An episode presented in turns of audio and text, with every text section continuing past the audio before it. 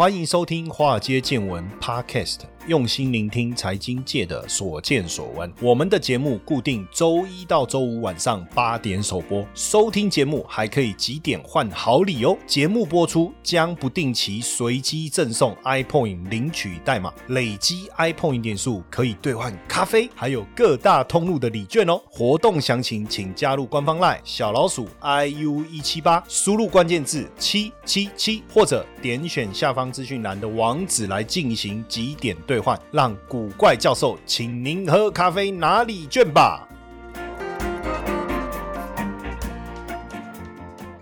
大家好，欢迎收听《华尔街见闻》Podcast，我是古怪教授谢承彦。好，最近我们也都常常会在 Clubhouse 啊开房间啊，就主题房啊，我们叫主题房。好。那最近呢，因为多空论战哦，然后短线跟长线的思维哈，所以大家对于股市的一个风险也开始有不同的一些看法。那今天我想要谈的主题，倒也不是说未来的行情这一类的哈，我主要想跟大家谈一谈，就是所谓的惨赔的这种事件哈。那我们今天这一集，我想要先谈一谈在台湾的我们所知道的一些事件。为什么我想要谈这个哈？最主要呃，我先提醒大家，并不是我们看坏台股啦。看衰台股啊，或者是我们在唱衰啊，看好戏啊，或是我是秃鹰，都不是。其实我们只是想要提醒大家，就是说股票市场参与的人越来越多了。那现在呢，股市的交易量呢，每天也都有三千、三千亿，甚至到四千亿。那这么大的量，代表很多人进入了金融市场。不论你是投资股票也好，不论你是投资期货也好，选择权也好，外汇也好，买 ETF 也好，投资基金也好，我都觉得我们要对金融市场有一定的认知，而且我们要。要有相当的对金融市场要相当的了解，也就是说，我们不能傻乎乎的，真的就是人家所谓的韭菜吗？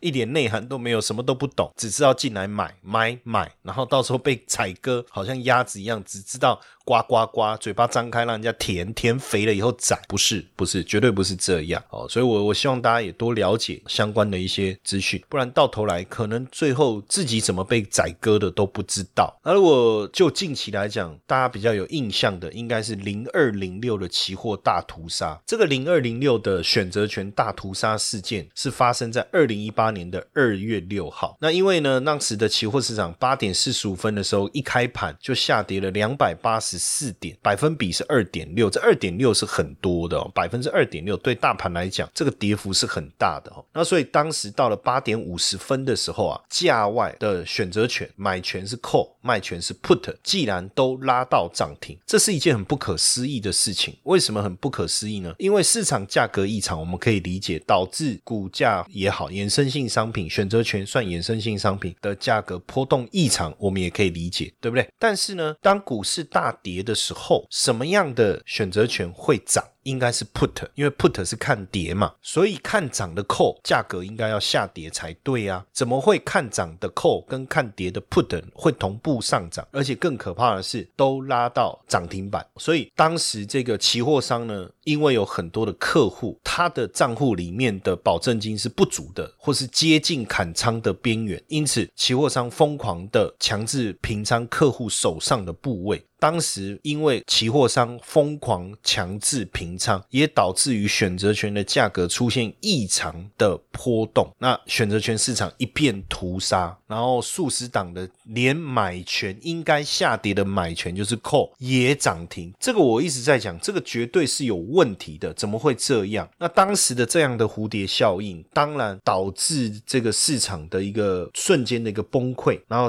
客户呢，很多投资人就。惨赔啊！哦，惨赔也引发了这个期交所董事长跟总经理的下台哈。然后这个零二零六的事件也让投资者组成了这个自救会，等于是指控期货商。那这一次也让十七家期货商被处以这个罚款。但是问题是，客户的损失的钱怎么办？也拿不回来。而且这一次整个查核下来，几大缺失哦哦，几大缺失，我就不细念哦。但这里面产生的问题。确确实因为台股受到美股的影响重挫，然后投资人保证金的不足，导致这个卖方啊的损失瞬间的一个扩大哈，那也因此而强制的平仓。那当时的零二零六的期货的大屠杀，当然市场价格异常，选择权产品在一秒之内涨停板，股票涨停板是十趴，那选择权涨停板是几趴？然后看你当时的价外的程度，那甚至当时有价外的选择权的涨幅是多少？数百倍。哦，数百倍哦。比如说，当时我们看到九千五的卖权，原本价格是十五，然后一秒后涨到八八五，涨了五十九倍。那叫前一天收盘价涨幅是五百二十一倍。这个很可怕的，这个很可怕的。那在这样的情况下，请问一下，投资人的账户里面会产生什么样的一个情形？那那就是天堂掉到地狱啊！你知道，我们确实在看到过去很多投资人他在交易卖方的时候收权利金，稳稳的收，但是这么一次的操作，连期货大户哇，直接违约超过一亿，甚至违约金十三亿的，那赚了七年一次就被搞死。然后呢，有有这个客户呢，投资五百万，惨赔五千万，怎么会？会是这样，而且他还是个家庭主妇，他投入本金五百八十万，然后呢负债变五千多万，怎么办？不知道。当然，这中间你也可以去讨论说，那你你是一个家庭主妇，你怎么会去做选择权的卖方？你真的懂吗？这中间当然还有很多的因素，包括第一个投资人的教育，然后市场的这种诡异的生态，就是说很多人出来开课，然后呢教大家如何做选择权的卖方，什么稳稳的收租，但是并没有教导大家到底你做的卖方。是指数的还是股票的？是美式的还是欧式的？如果万一你操作了这个方向错误的时候，后到底会不会有大额损失的一个问题？这些其实都没有一个正规而且正常的教育方式。然后再加上就是说，券商呢在客户的交易的一个机制的管理上也没有一个很很好的一个办法，所以才出现了这种惨赔的这种大屠杀的一个事件。所以我我其实我我为什么要谈这个？当然事情过了以后，我们的主管机关各方。面，大家做了非常多的调整、惩处也好，调整也好，然后甚至有期货高层因为被信罪也也也被告哦。但是整体来讲，全台投资人损失四十亿。那我们要知道哈，这个衍生性商品是一个零和游戏，那损失四十亿被谁赚走，对不对？肯定是法人。那为什么法人会赚走？你就知道他们做的是买方。所以这个事件当然也让我们很清楚的去理解到，说不懂的东西不要碰，即便你要碰，你要有足够的。这个专业知识，甚至你要知道它的风险所在。这个是我从这个例子要告诉大家。当然，你又说散户都赔钱，赚的一定是法人，其实也未必。就在二零零九年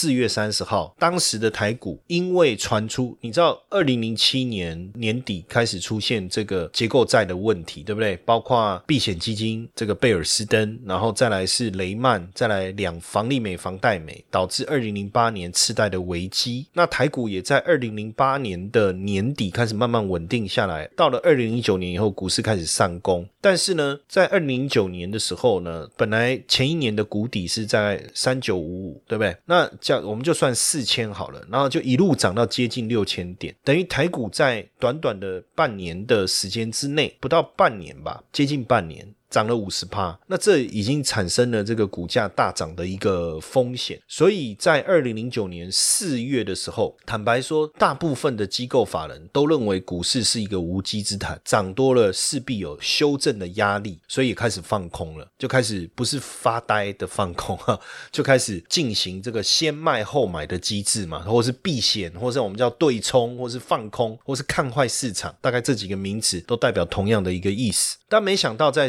四月三十号前一天，就是传出中移动要入股远传，而且这个讯息好像被证实是真的。然后也就是说，我们的投审会同意中资进来台股做呃入股或是并购。之类的或投资，那不得了，这么多的中资进来，那不是把这些这个相对规模比较小的这些台股，这个一买，整个市股价不就要被买到天上去了嘛？哦，就有这种想法。结果既然台股的上市贵的股票是全面性的大涨，那当时台股涨跌幅是百分之七，还没有开放百分之十。既然逼近涨停板，现货市场逼近涨停板，那意思就是说，所有上市的公司，不论大的小的，上游、中游、下游、电子、船产、金融。金融股包含在内，既然可以拉到涨停板，甚至接近涨停板，所以当时市场一片惊恐。这个惊恐不是股市大跌的惊恐，是。发生什么事情？怎么会台子期涨停板，大台涨停，小台涨停，电子期涨停，连金融期都涨停，然后选择权也飙涨停。那个时时候心里面，当然如果你手上有多单，你真的是高兴到升天的，对不对？但是我刚才讲，当时普遍金融市场的机构操作者，因为比较谨慎小心，都是偏空在布局，所以那个时候的状况是很可怕的。所以市场出现的是一片惊恐。那当时我们在法人的时候，其实我们在开会，那当然。比较资深的交易员呐，哈，当然他就比较老鸟或比较大咖，他就说啊，这个不用害怕，为什么？以他过去的经验，他看过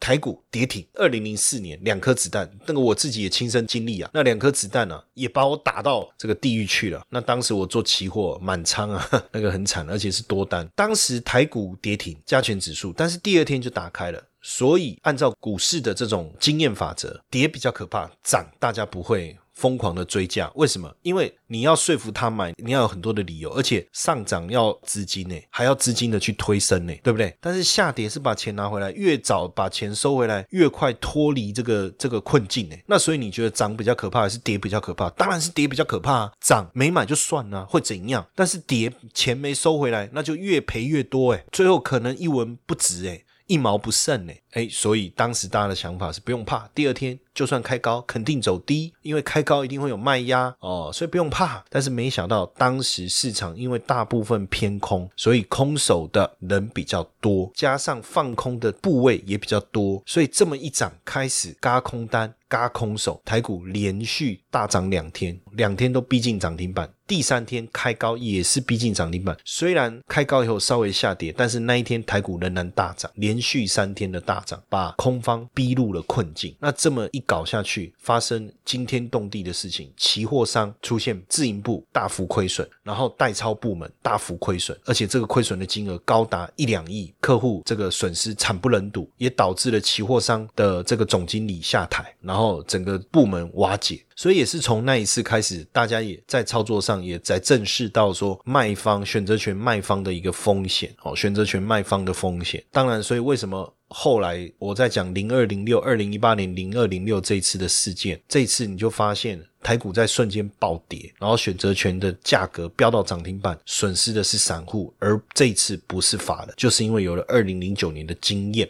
对于保守又想资产稳健成长的粉丝们，使用零死角 ETF 增长术，可以帮助大家在任何刮风下雨的情况下，资产都能获得完善的保护。零死角 ETF 增长术引进多元的资产组合，运用股票、债券、黄金还有商品的比例调配，打造一专属于你个人的投资组合，可以应对不同。的经济状况，无论是牛市、熊市，甚至是猴市，经过实际的模拟，零死角配置，在股灾时抗跌，上涨时也能打败大盘，完全无需担心，简单易学易上手。同时，破天荒的大神谢承彦博士还将为各位财务见证优惠募集方案，倒数计时中，赶快点击下方文字链接到课程说明页面。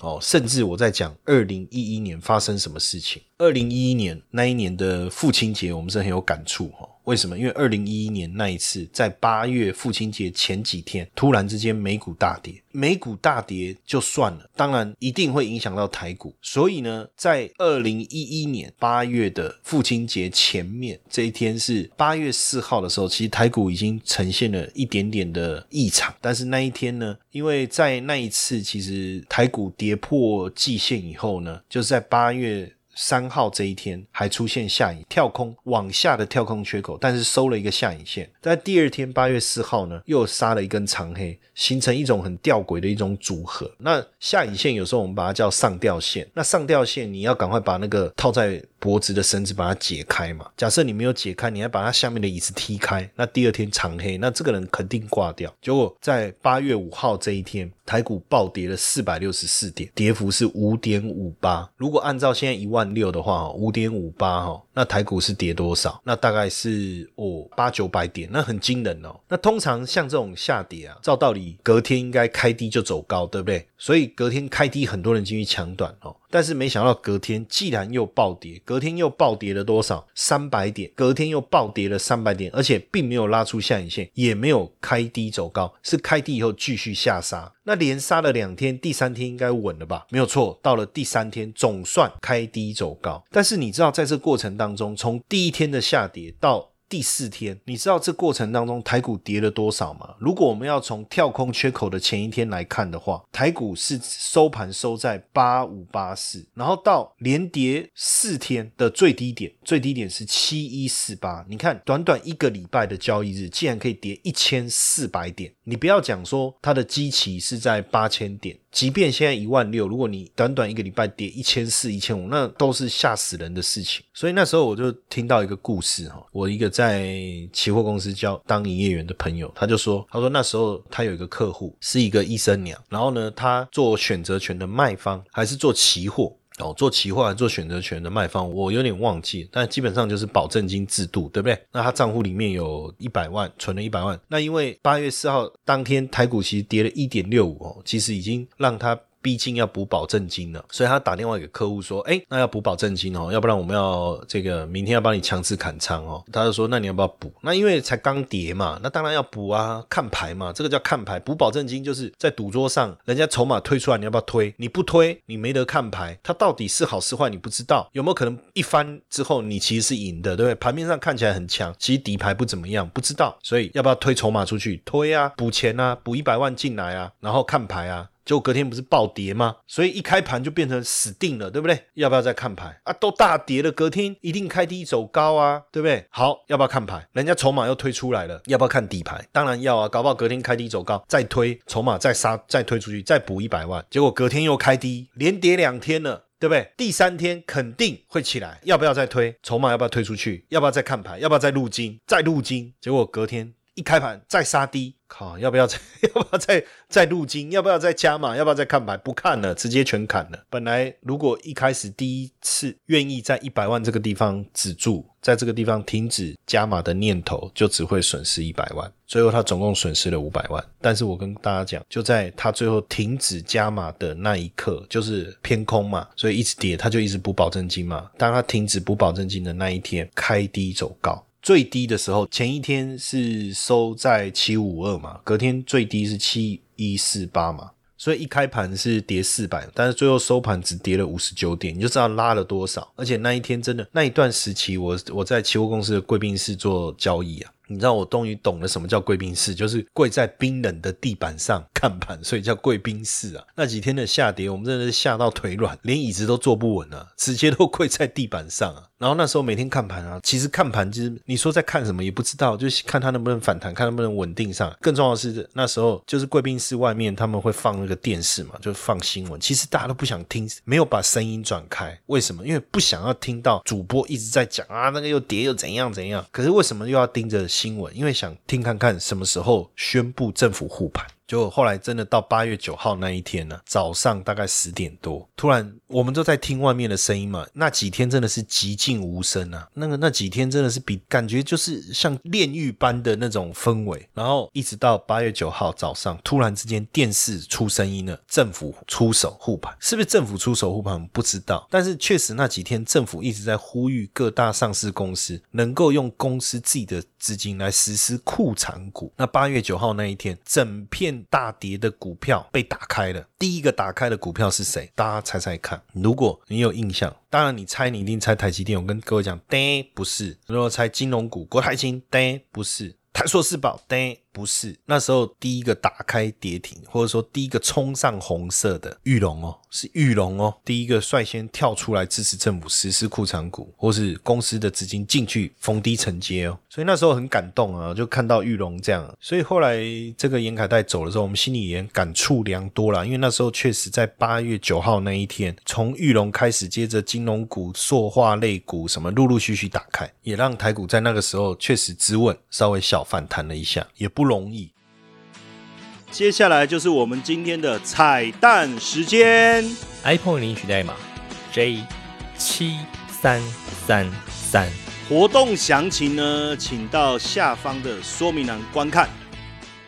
但是说到当时有一个更重要的。一位叫杜总辉。这个杜总辉呢，当时《金周刊》也做了一个非常大的一个篇幅的报道，因为八月五号、八月八号连续两天的长黑，让这一位叫统一证券的前总裁，也是我们过去在自营部非常崇拜的一位，因为他真的就是自营部主管、大主管，然后一路做上来，而且确实哦。带兵打仗哦，也帮统一证券赚了自营部赚了不少钱，他自己累积了不少的财富，尤其是他做选择权的操作，户头里面就是三亿，这个很不得了。但是没想到八月五号这一天，大盘狂泻四百六十四点，让杜总辉三亿赔光了。还要倒贴，但是股市杀红眼，他也误判，没有停损平仓。你知道三亿倒贴几千万，那我要怎么做？谁砍得下去？只要股市反弹，就什么事都没啦。所以他决定加码五千万。没想到下个交易日八月八号又一根三百点的黑棒，他再大赔两亿八千万，加上原本本金三亿，等于惨赔近六亿。他做什么？他就做选择权卖方啊。结果当然选择权卖方，他同同时卖出买权跟卖权，代表认为指数会在一个区间做震荡。那按照过去长期的经验来看，指数百分之七十的时间也在做区间震荡嘛。即便你会你会有一个趋势的一个变化，但是一个月内的时间也不脱离一个范围嘛。所以只要你没有跳出这个区间，等到结算，我自然就能够有大幅度的获利嘛。可是突然的大涨或大跌，跳出这个区间，是不是应该要做调整？结果杜总会不但没有调整，为了赚更多的权利金，他可能认为行情只要没事了，那我这些权利金就补回来了。他又跑去交易更远月的选择权，虽然时间价值更高，收的权利金更多，但是后来流动性不足啊，更可怕更惨哦。所以这里面我们想想要分享的是说，有时候一条路你一直走都没事。不代表你不会出事。所以你还是要很小心、很谨慎的去运作，甚至包括在二零一一年三月十一号的日本大地震，也让台股出现了大幅度的修正，加上辐射外泄。当天我都记得那一天，我我盘中在看盘，我那时候还在自营部，盘中看盘，莫名其妙，台股在三十分钟之内，那个指数的表现是直接垂直的往下，直接垂直往下跌了五百点，很惊人哦。虽然最后结算反弹回来，我们自己的部位也平安无事，可是你要知道那个。过程当中又有多少人的一个部位遭到损害？所以很有趣啦，就是说刚好这个之前我们在 Clubhouse，大家也在聊什么风险啊，聊不确定啊，哦，uncertainty risk 跟 uncertainty 风险可能可以预估吧，万一跌会怎么跌，几率是多少，所以我们可以做什么样的一个保护？但是有一个不确定 uncertainty，即我们所谓的黑天鹅。但是黑天鹅真的发生的时候，你的部位能不能承受大幅度的亏损，还是说你不会产生亏什么亏损？那就有助于你自己资产的一个配置。是的一个一个行为哈，所以为什么我们最近也一直在跟大家讨论说资产配置的一个概念，怎么样去做到所谓的零死角？不论是多头也好，空头也好，不论是市场是牛市、熊市还是猴市，就 monkey 这样乱跳，你的资产能不能做到零死角的一种保护，一种保护的一个模式？那这就有赖于你怎么去做资产配置，而不是盲漫无目的的，或者是盲目的去追逐市场。的行情，那我觉得这个部分非常非常的重要，尤其是如果你把投资视为一个长线的资金的一个累积。那过去的一个数据更应该要能够在未来呈现出来，所以它背后到底是怎么样的一个资产组合的一个逻辑，显得更为重要。也就是说，假设你是操作选择权，你是做卖方，你说你过去七年都会赚钱，那有没有可能就在一年之间都赔光，甚至不止全部吐回去，甚至倒赔？我们从刚才我讲的这几个例子，但是如果说今天我是做一个资产配置，里面有不同的商品做一个组合，不论股市怎么变化，我都有相对应的投资。来去帮助我保护我的部位的时候，是不是就能够让我的资产去做到一个稳健的一个成长？这是一个非常重要的思维哈。那因为最近我们也做了一个这个懒人包，要来提供给大家，去帮大家去理解什么叫做零死角的 ETF 的这种增长的一个投资组合的概念，能够全面的抵抗风险，不止全面抵抗风险哈，就是说，但是在股市好的时候，它也能赚钱。那这个懒人包。我们开放大家索取，索取的方式就是加入我的赖好友小老鼠 iu 一七八，加入我的赖好友小老鼠 iu 一七八。然后输入关键字 ETF，那我们就会把这个懒人包的链接发送给大家，好不好？大家记得来索取我们的这个懒人包，加入我的古怪教授的赖好友小老鼠 iu 一七八，古怪教授的赖好友小老鼠 iu 一七八，输入关键字 ETF 来索取懒人包的这个链接。大家看懒人包里面就有更清楚、更详细的描述。当然，以后我们也会花更多的时间去跟大家聊，就长期投资也好，就 ETF 也好，就投资组合也好，就退休基金的资金的规划也好，我们怎么样做一个正确的配置，要用什么样的态度，要拥有什么样的正确的观念，或是怎么样去去运作，就可以帮我们带来一个很好的结果，好不好？当然，还有国外也有很多产赔的例子跟个案哦，我也希望这个下一次我们再继续规划来跟大家做一个分享，好不好？那今天也非常谢谢各位的收听，晚安。嘿，各位铁粉们，如果喜欢华尔街见闻，请大家多多按下分享键，让更多人能听到我们用心制作的节目。你们的一个小动作，是支持我们节目持续下去的原动力哦，快去分享吧！